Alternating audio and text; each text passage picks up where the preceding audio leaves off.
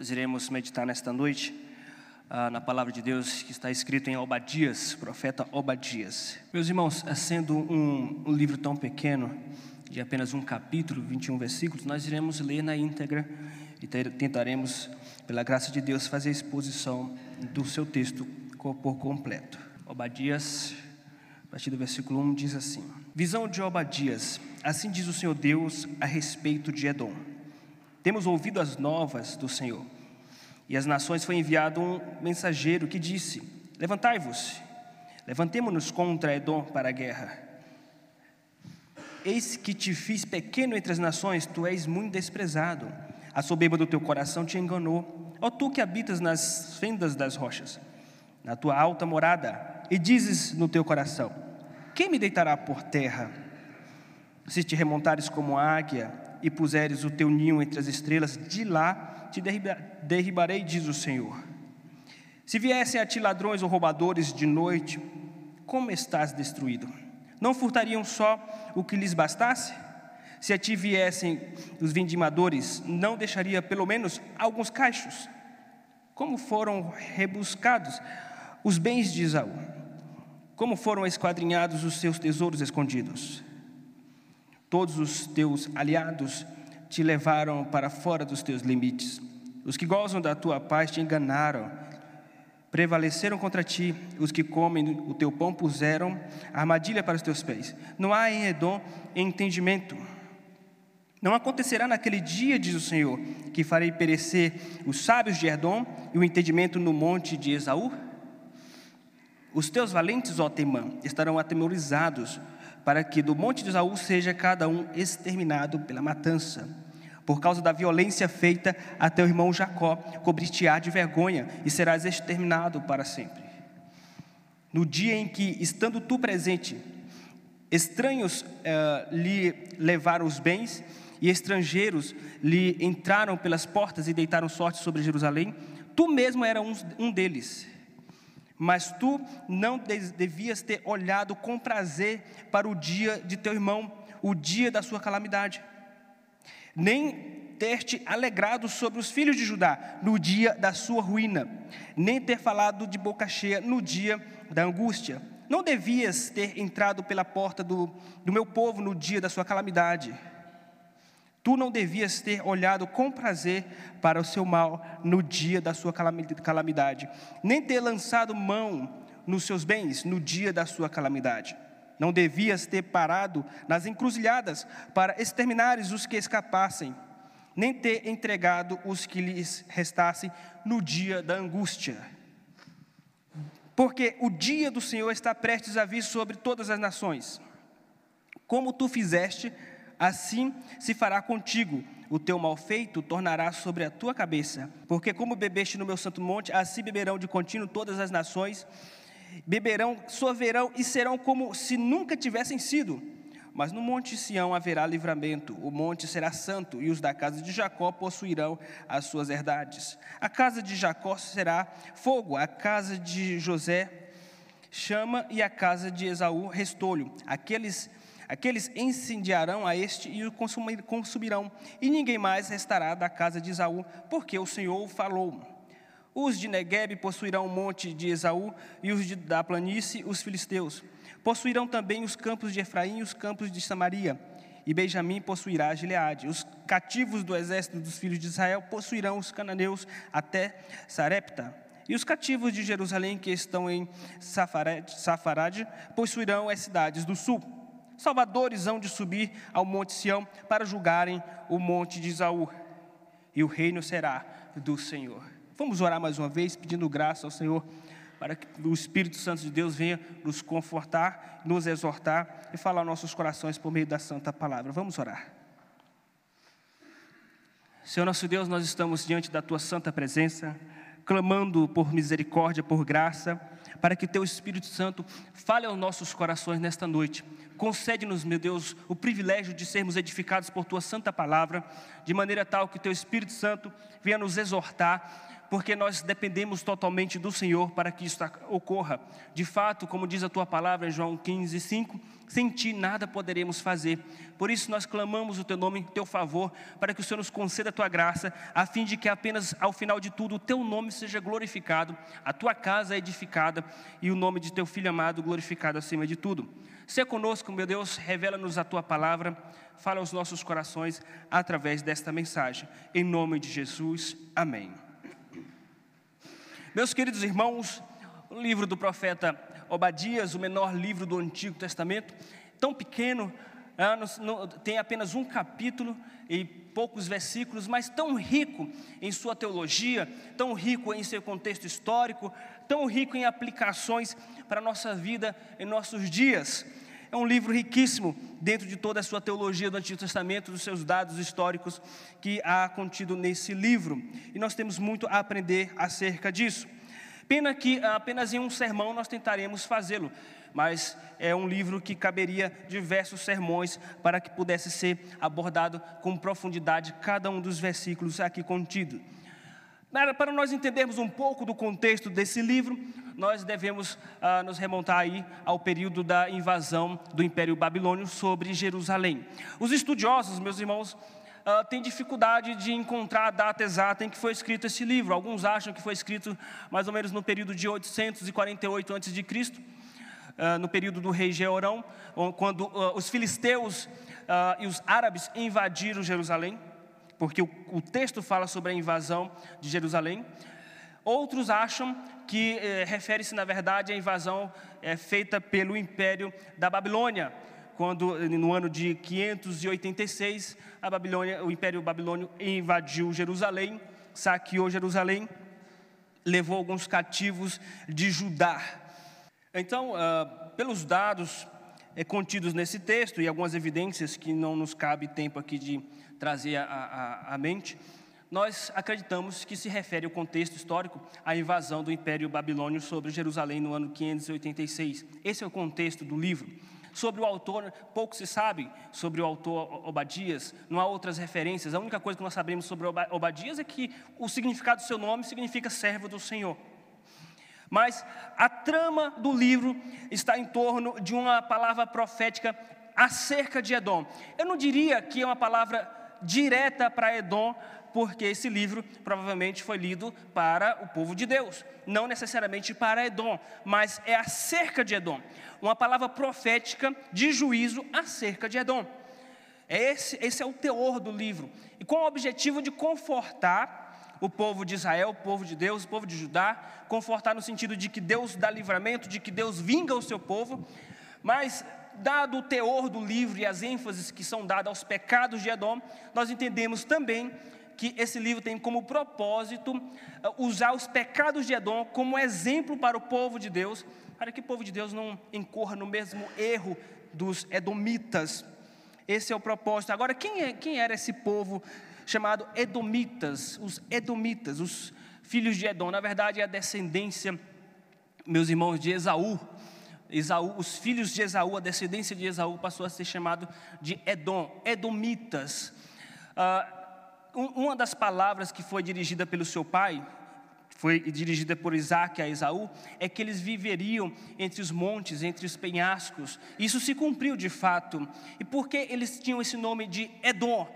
Porque a palavra hebraica, a raiz dessa palavra Edom tem, está relacionado à palavra, a tradução de vermelho, algo avermelhado. De fato, os penhascos, os montes onde eles habitavam, eles moravam nos montes, nos penhascos, na região de terra vermelha, nas proximidades do Mar Vermelho, por isso Mar Vermelho. Mas não somente por isso, mas porque são descendentes, são filhos de Esaú.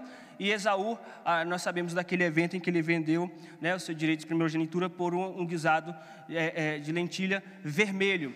Então, por isso, passaram a ser, os seus filhos, seus descendentes passaram a ser chamados de Edomitas, por habitarem nessa região e por ter todo esse, esse histórico vindo de Esaú. Essa região chamada de Monte Seir, perto do Mar Vermelho. E por que Deus trouxe uma palavra de juízo para esse povo? Meus irmãos, havia uma batalha constante, uma inimizade, uma intriga constante entre Israel e os filhos de Esaú. porque essa batalha começou, na verdade, no ventre, quando eh, Esaú já havia travado essa batalha com, com Jacó desde o ventre, onde um puxava o pé do outro. Isso se perpetuou, isso continuou na sua vida adulta, na vida deles adulta, onde um trapaceou o outro, né? Jacó trapaceou, e depois houve aquela, aquela quase batalha entre a família de Jacó e de Esaú. E depois isso se seguiu, essas batalhas, esses encontros, esses confrontos. Certa feita, isso é descrito em Deuteronômio, quando o povo de Israel indo em direção a Canaã, tentaram passar pela região uh, da região dos Edomitas, né, nas rochas, eles precisavam atravessar aquela região.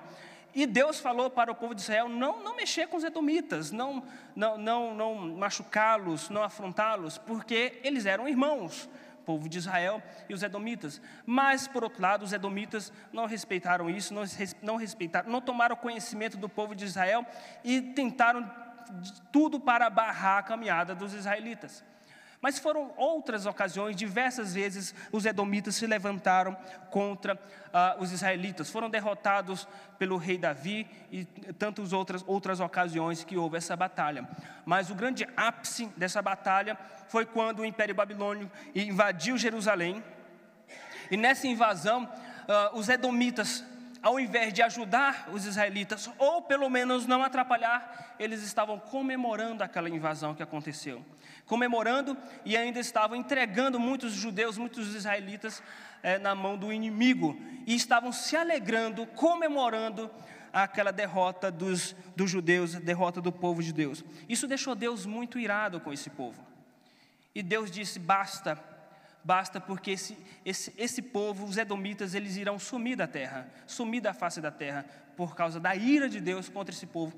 Então Deus escreveu por meio, Deus revelou por meio do profeta Obadias, essa palavra profética de juízo contra Edom, o que servia de certa forma também de consolo para os judeus, para os israelitas, de que Deus defende os seus, de que Deus vinga os seus, mas também serve de exemplos sobre os pecados do, dos edomitas, dos quais nós devemos evitar. A nossa ênfase nesta noite, meus irmãos, é a respeito desses pecados dos edomitas. Por que Deus foi tão severo com os edomitas, com os descendentes de Esaú? Por que ele foi tão duro, tão severo? Porque os seus pecados foram gravíssimos. Seus pecados foram gravíssimos, e é desses pecados que nós iremos falar nesta noite.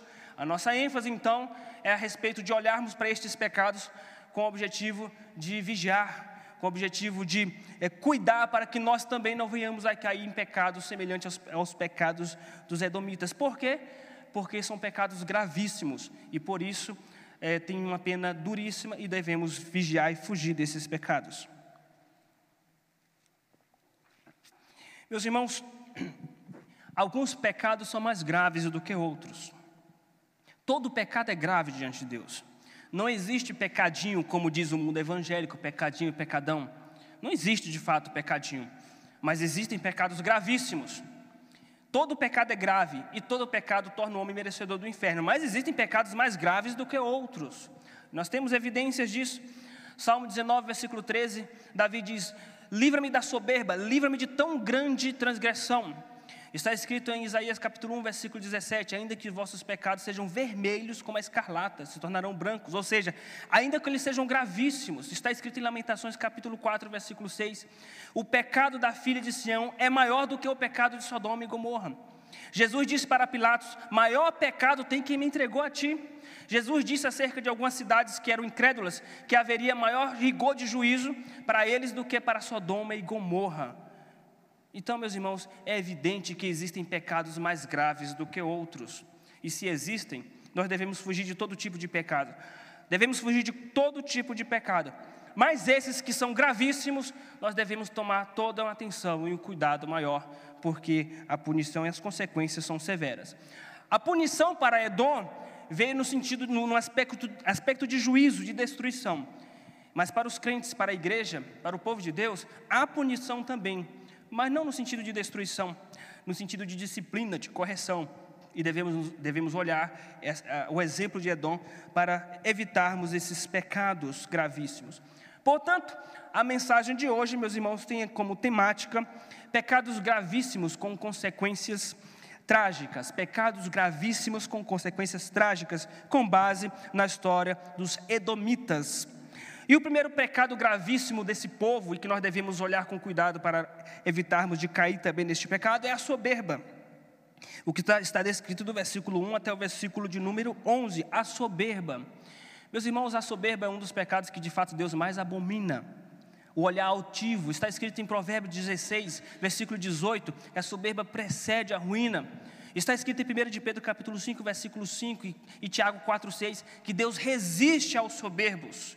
Deus resiste aos soberbos. E nós devemos então tomar todo um cuidado com este pecado. É um pecado é sorrateiro, é um pecado que muitas vezes é, nos invade, nós caímos nesse, nesse pecado e nós não percebemos, porque ele é muito sutil. Mas uma coisa que nós devemos entender, meus irmãos, é que a soberba permeia todos os corações. E se você está com dificuldade de aceitar isso, é porque você é soberbo. Vou repetir: a soberba está em todos os corações, uns mais, outros menos. E se você não quer aceitar, é porque você é soberbo. Porque o soberbo tem dificuldade de aceitar as suas falhas, a sua pecaminosidade. Mas por que, que eu digo isso? Homens como Davi admitia a soberba. Ele diz no Salmo de número 19, versículo 13: Livra-me da soberba, não permita que ela me domine. Ele está dizendo que existia soberba, ele só estava pedindo para que Deus não permitisse que ela dominasse ele, porque ele sabia da gravidade disso. Quando ele fez o censo em Israel, por causa da sua soberba, ele sofreu dura, dura punição da parte de Deus. A soberba, na verdade, começou com Eva e depois com Adão, porque a Bíblia diz que Eva sentiu atração pelo fruto quando Satanás disse que ela seria como Deus. Então, seus olhos ah, ah, brilharam diante daquele fruto, ela começou a cobiçar o fruto, o fruto quando é, ela entendeu nas palavras do diabo que ela seria como Deus, a soberba. Se aconteceu com Eva, aconteceu com Adão, acontece com seus filhos, que somos nós. Então nós devemos tomar todo um cuidado com a soberba, porque foi o pecado que fez esse povo perecer. Meus irmãos, a soberba, ela tem várias maneiras de se manifestar. Às vezes ela se manifesta na forma de orgulho, de soberba propriamente dito, ou de arrogância. O que aconteceu com os edomitas, como nós veremos. O orgulho, o orgulhoso é aquela pessoa que idolatra a sua imagem acima de tudo. Ela não faz questão de aparecer, ela não faz questão de passar por cima dos outros, mas se alguém esquecer o seu nome, seu aniversário, ou se alguém falar mal da sua imagem, ela fica profundamente magoada e tem dificuldade de perdoar porque a sua imagem foi manchada. É um tipo de soberba o orgulho. A soberba propriamente dita é aquela, aquele pecado em que a pessoa faz questão de ser o centro das atenções. Ela faz questão, ela não gosta de cargos pequenos na igreja, ela só gosta de cargos de liderança. Ela faz questão, e se tirar ela de, de algum desses cargos, ela faz uma confusão, uma divisão na igreja, por causa disso. E a arrogância, que é uma etapa ainda maior, superior, mais desenvolvida. Da soberba, a arrogância é quando as pessoas, quando a pessoa olha para os outros de cima para baixo, quando ela se acha superior aos outros. Edom se achava superior a Israel, Edom se achava superior a tantas outras nações, e nós iremos entender por que, que Edom era uma nação soberba. As razões da soberba de Edom. Em primeiro lugar, eles eram soberbos por causa da sua posição geográfica, versículo 1, 1 a 4. Visão de Obadias, assim diz o Senhor Deus a respeito de Edom. Temos ouvido as novas do Senhor, e às nações foi enviado um mensageiro que diz: Levantai-vos e levantemo-nos contra Edom para a guerra. Eis que te fiz pequena entre as nações, tu és muito desprezado. A soberba do teu coração te enganou. Ó tu que habita nas fendas das, das rochas, na tua alta morada, e dizes no teu coração: Quem me deitará por terra? Se te remontares como águia e puseres o teu ninho entre as estrelas, de lá te derribarei, diz o Senhor. Eles se achavam muito seguros de si, porque eles estavam habitando, morando em regiões estratégicas, nos montes, nas montanhas, nos penhascos, nas fendas das, das rochas. Num aspecto bélico, de guerra, eles estavam preparados estrategicamente para se defender. De fato, dificilmente, dificilmente alguma nação poderia é, é, derribá-los dali, por causa da sua posição estratégica, de cima para baixo. Poderiam melhor trazer estratégias de guerra. Mas isso é, é, trouxe soberba ao seu coração, autoconfiança, achando que ninguém poderia derrotá-los, e Deus traz essa palavra profética, e de fato se cumpriu a derrota deles no ano 70 depois de Cristo, com a destruição de Jerusalém, aonde foram mortos os últimos, os últimos edomitas. Herodes, inclusive, era um edomita. Naquele período foi, foi cumpriu-se a palavra profética. Muita gente se gloria, se vangloria, se ensoberbece e, se, e, e, e tem uma sensação de segurança por causa de sua posição geográfica. Ah, eu moro no bairro nobre, ah, eu tenho todo um sistema de segurança na minha casa, é mais difícil de ser assaltado, ninguém vai mexer comigo. Nós devemos ter, tomar todo o cuidado, porque quando, você, quando a soberba entra no, em nossos corações, Deus de fato ele nos disciplina. E qual é a maneira como Deus disciplina um soberbo? Humilhando. Como Deus disciplina um soberbo? Humilhando. Então, se tem um pecado que nós devemos fugir com todas as forças, é da soberba, para não acontecer como aconteceu com os, os edomitas. A, a, a, posição geográfica, os tesouros escondidos eram motivo de sua soberba, versículos 5 e 6. Se viesse a ti ladrões ou roubadores de noite, como estás destruído? Não furtariam só o que lhes bastasse? Se a ti viessem os vindimiadores, não deixariam pelo menos algum cacho? Alguns cachos? Como foram rebuscados os bens de Esaú? Como foram esquadrinhados os seus tesouros escondidos?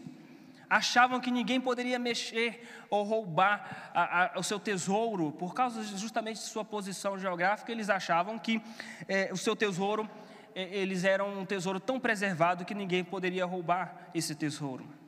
E se fiavam nisso, se fiavam na riqueza. Existem crentes, meus irmãos, que infelizmente é, se fiam na, na riqueza, nos tesouros desta terra, e diz: Eu jamais seria abalado. Jamais seria abalado porque eu ganho bem, jamais seria abalado porque eu tenho uma boa aposentadoria. Meus irmãos, glória a Deus por essas bênçãos. Glória a Deus por essas bênçãos. Nós temos que olhar com bons olhos as riquezas que Deus tem colocado em nossas mãos. Mas nós devemos tomar cuidado para que isso não traga soberba em nosso coração e autoconfiança e independência.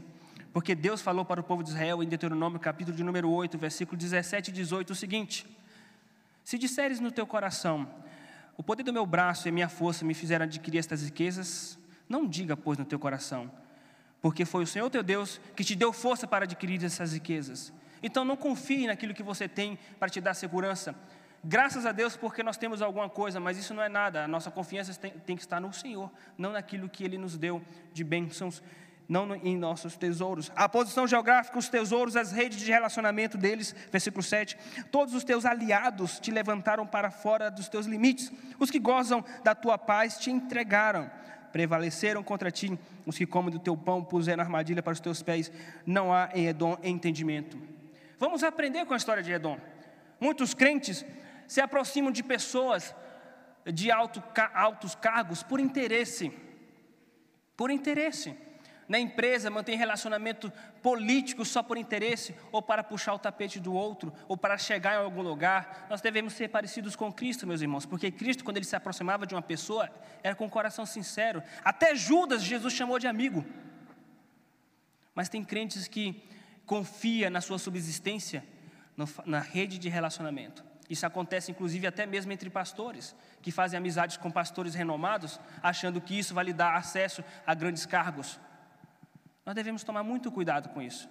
Eles se fiavam na rede de relacionamentos, nos contatos que eles tinham com outros reis, com outras cidades e estados, achando que isso iria lhes garantir segurança. Então, meus irmãos, por que eles eram soberbos? Tinha um, tinha um motivo.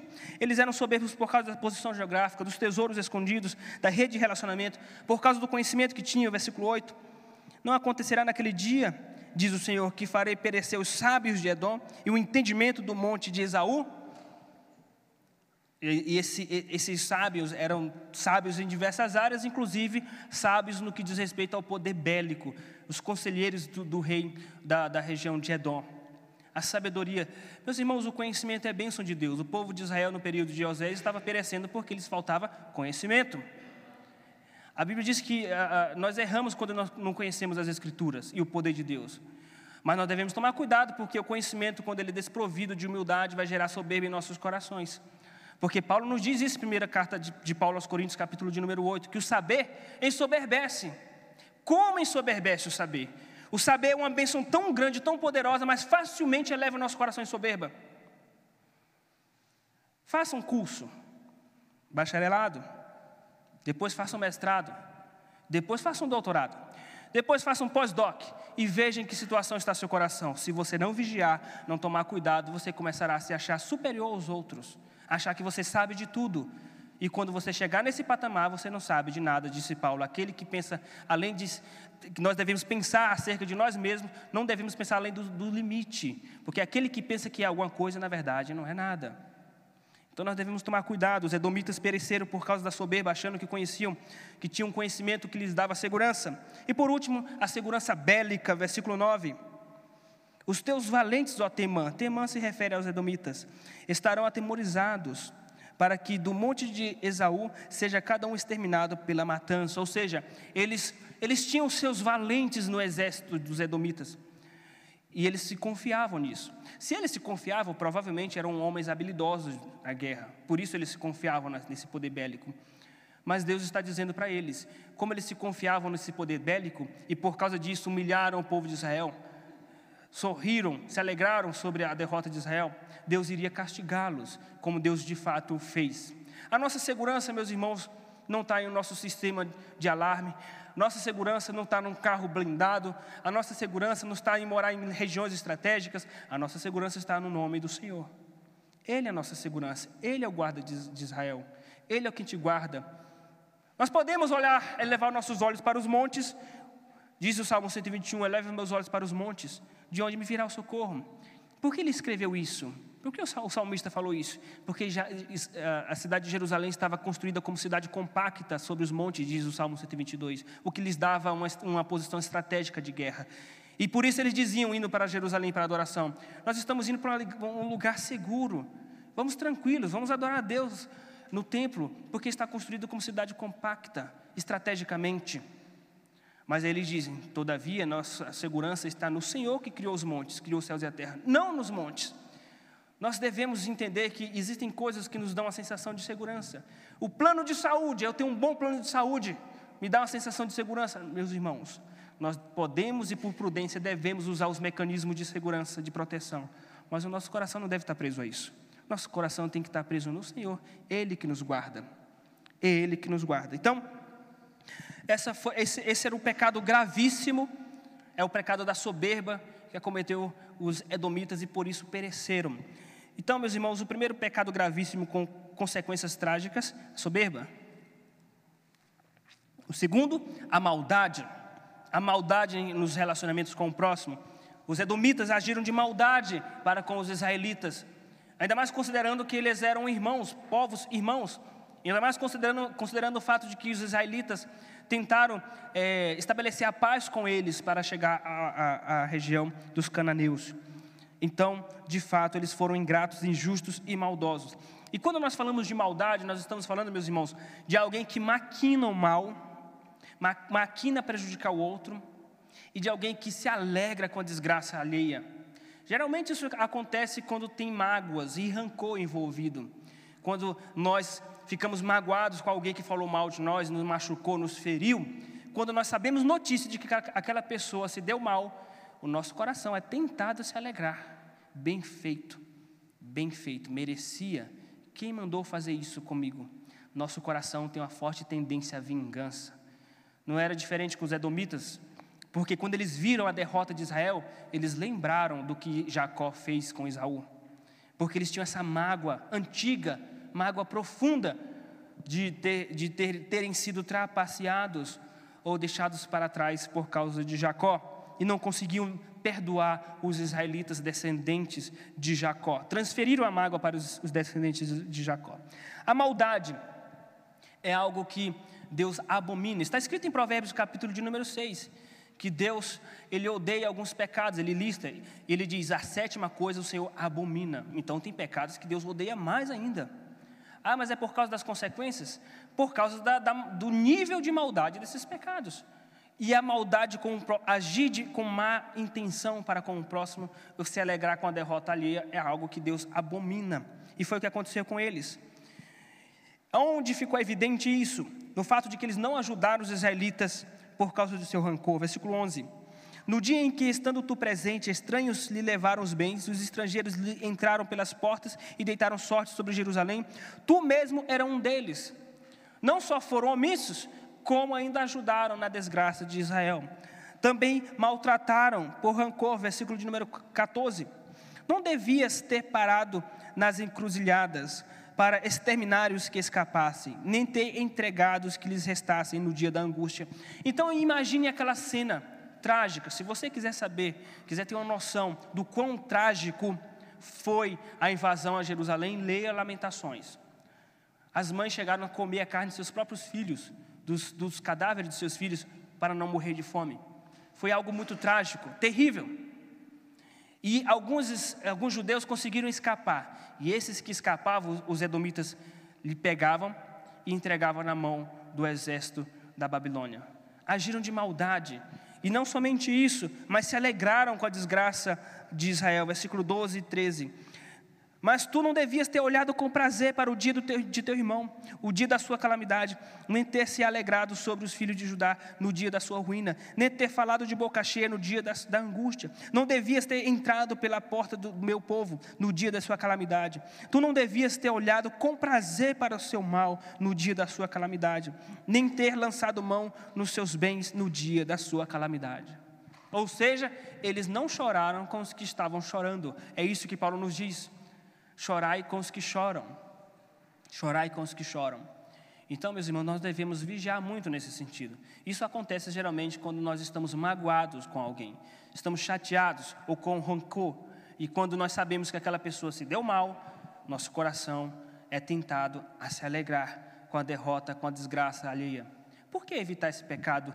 O pecado de desejar o mal, o pecado de maquinar o mal, o pecado de prejudicar com maldade porque Deus abomina muito esse tipo de pecado, que é o pecado que, que tem a ver com ser traiçoeiro e com ser maldoso, a maldade. E se Deus abomina tanto, certamente Ele é severo na, na, forma como Ele corrige. Ele é duro na forma como Ele corrige por causa, porque é um pecado gravíssimo. A soberba é um pecado gravíssimo. A maldade é um pecado gravíssimo. E para aqueles que sofrem a humilhação, o que Deus faz? Porque Israel sofreu a humilhação de, o opróbrio desse, desse povo de Edom. Deus defende, de fato, Deus nos defende quando nós somos humilhados, porque Deus, de fato, defendeu o povo. Versículo 15 a 21. Porque o dia do Senhor está prestes a vir sobre todas as nações. Como tu fizestes, assim será, se, se fará contigo. O teu mal feito tornará sobre a tua cabeça. Porque como bebeste no meu santo monte, assim beberão de contínuo todas as nações.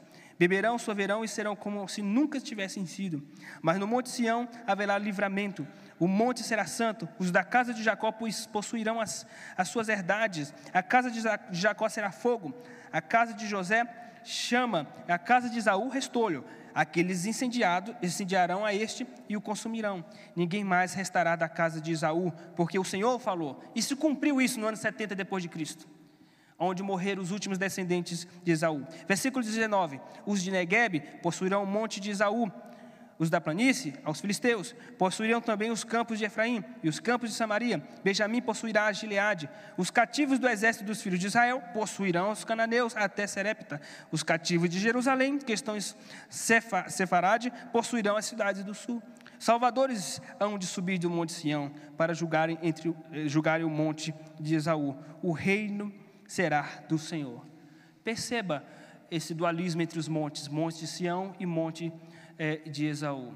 Isso significa que Deus vai nos dar a vitória final quando nós somos humilhados, quando a, a pessoas se alegram com a nossa derrota, pessoas se alegram quando sa, ficam, ficam, sabendo que nós ficamos doentes, ou quando per, alguém da nossa família perdeu o emprego. Meus irmãos, saibam que tem gente dentro da igreja que se alegra com isso quando sabe que você perdeu o emprego, quando sabe que você ficou doente, quando você está passando por um aperto, quando sabe que você teve um, um, um, problema no casamento, muitas pessoas se alegram. Muitas pessoas se alegram.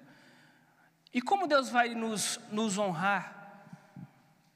Eu não posso prometer aqui, meus irmãos, que Deus vai fazer uma reviravolta na sua vida e te honrar perante essas pessoas, te dando bens materiais, prosperidade. Agora Ele não vai fazer isso. Pelo contrário, muitas vezes o deserto que Deus nos manda se intensifica, as lutas. E como Deus vai nos honrar? Ele prometeu que irá nos honrar, porque está escrito que os humilhados serão exaltados. Está escrito em Mateus capítulo 23, versículo 12. Mas quando ele vai fazer isso? Quando Cristo voltar. É o que diz o final do versículo 21 o seu reino, o reino do Senhor. Quando ele vir no seu reino, quando o filho do homem vier no seu reino, ele, ele colocará à sua direita as ovelhas isso será uma forma de Deus nos honrar. Nós já somos justificados pela graça, mas Deus quer fazer questão de publicar isso perante todos, perante os nossos inimigos, perante aqueles que nos humilharam. Então a honra não vai, nessa, não vai vir necessariamente agora. A honra virá quando Cristo vier e vai nos fazer herdar toda essa terra. Porque essas promessas de herdades, de herança, onde as tribos, ele está falando das tribos, vão herdar essas terras dos filisteus. Isso aqui tipifica a herança final, como está escrito que haverá novos céus e nova terra, está escrito em Romanos 8 que toda a criação geme e aguarda a redenção. E está escrito em Mateus capítulo 5: Bem-aventurados os pobres de espírito, porque eles herdarão a terra. Mas no futuro, quando Jesus voltar, pode ser que até lá nós continuemos sendo humilhados, mas nós temos essas promessas acerca da vinda de Cristo. Meus irmãos, nós vimos até aqui pecados gravíssimos, com consequências trágicas: a soberba, a maldade e, por último, a irreverência. A irreverência é um pecado que Deus abomina muito e as consequências são, são trágicas. Essa irreverência ficou evidente no versículo de número 16. Eles não apenas, não apenas eram soberbos, não apenas agiram com maldade com o povo de Israel, mas foram é, irreverentes, irresponsáveis no templo do Senhor, no monte do Senhor, sabendo de todas as exigências que Deus tinha para com o seu santo templo e o monte Sião. Versículo 16. Porque como bebestes no meu santo monte, assim beberão de contínuo todas as nações, beberão, soberão e serão como se nunca tivessem sido. Ou seja, eles invadiram Jerusalém junto com os inimigos de Israel e ainda eh, blasfemaram, beberam no monte, no monte provavelmente no templo, desonrando o nome de Deus, blasfemando o nome de Deus, tratando, tratando com ultraje o templo do Senhor. A irreverência, meus irmãos, é algo que Deus abomina muito. E infelizmente nós estamos vivenciando um período, uma geração de irreverência, de falta de respeito, de rebeldia. Porque é uma geração que não respeita seus pais. E se essa geração não respeita seus pais, não vai respeitar os pastores, os presbíteros, não vai respeitar a casa do Senhor e não vai respeitar o próprio Deus. Porque quando um ser humano não respeita a sua autoridade máxima ou autoridade primeira, que são seus pais, não vai respeitar mais autoridade nenhuma, inclusive a Deus. Portanto, é uma geração que vem para o culto e fica masclando chiclete. Portanto, é uma geração que vem para o culto e fica trabalhando ou mexendo, manipulando o WhatsApp, o Facebook durante o culto, com total falta de respeito para com Deus porque é uma geração que perdeu o respeito. E nós devemos tomar muito cuidado, porque a irreverência é um pecado que Deus abomina muito, porque foi, foi também uma das causas da queda de Edom. Meus irmãos, essas, esses são pecados gravíssimos. Existem muitos outros pecados gravíssimos: imoralidade sexual, idolatria, tantos outros são pecados gravíssimos. Mas esses foram os pecados cometidos por Edom que devem nos servir de alerta, de exemplo a soberba, a maldade e a irreverência. Que Deus tenha misericórdia de nós e nos dê graça para conseguirmos é, fugir de pecados como estes. Vamos orar, meus irmãos. Senhor nosso Deus, nós queremos te agradecer pela exortação que o Senhor nos deu na tua palavra. Nós queremos te pedir perdão quando nós às vezes caímos num pecado semelhante a Edor, o pecado da soberba. Queremos te pedir perdão quando nós às vezes não, não, não nos entristecemos, não, não nos compadecemos de nossos irmãos, mas pelo contrário, houve uma comemoração em nossos corações. Se isso houve, que o Senhor nos perdoe. Quando nós não fomos reverentes no teu santo templo, né, no culto, na adoração. Que o Senhor tenha misericórdia de nós, Deus, nos perdoe de nossos pecados, nos conceda a graça, meu Deus, de conseguir praticar, pôr em prática, meu Deus, uma vida de santidade para evitarmos prejuízos e consequências em nossas vidas. E acima de tudo, Deus, para que sejamos parecidos contigo, para que sejamos parecidos com Jesus em nosso caráter. Que Deus assim nos abençoe. Em nome de Jesus. Amém.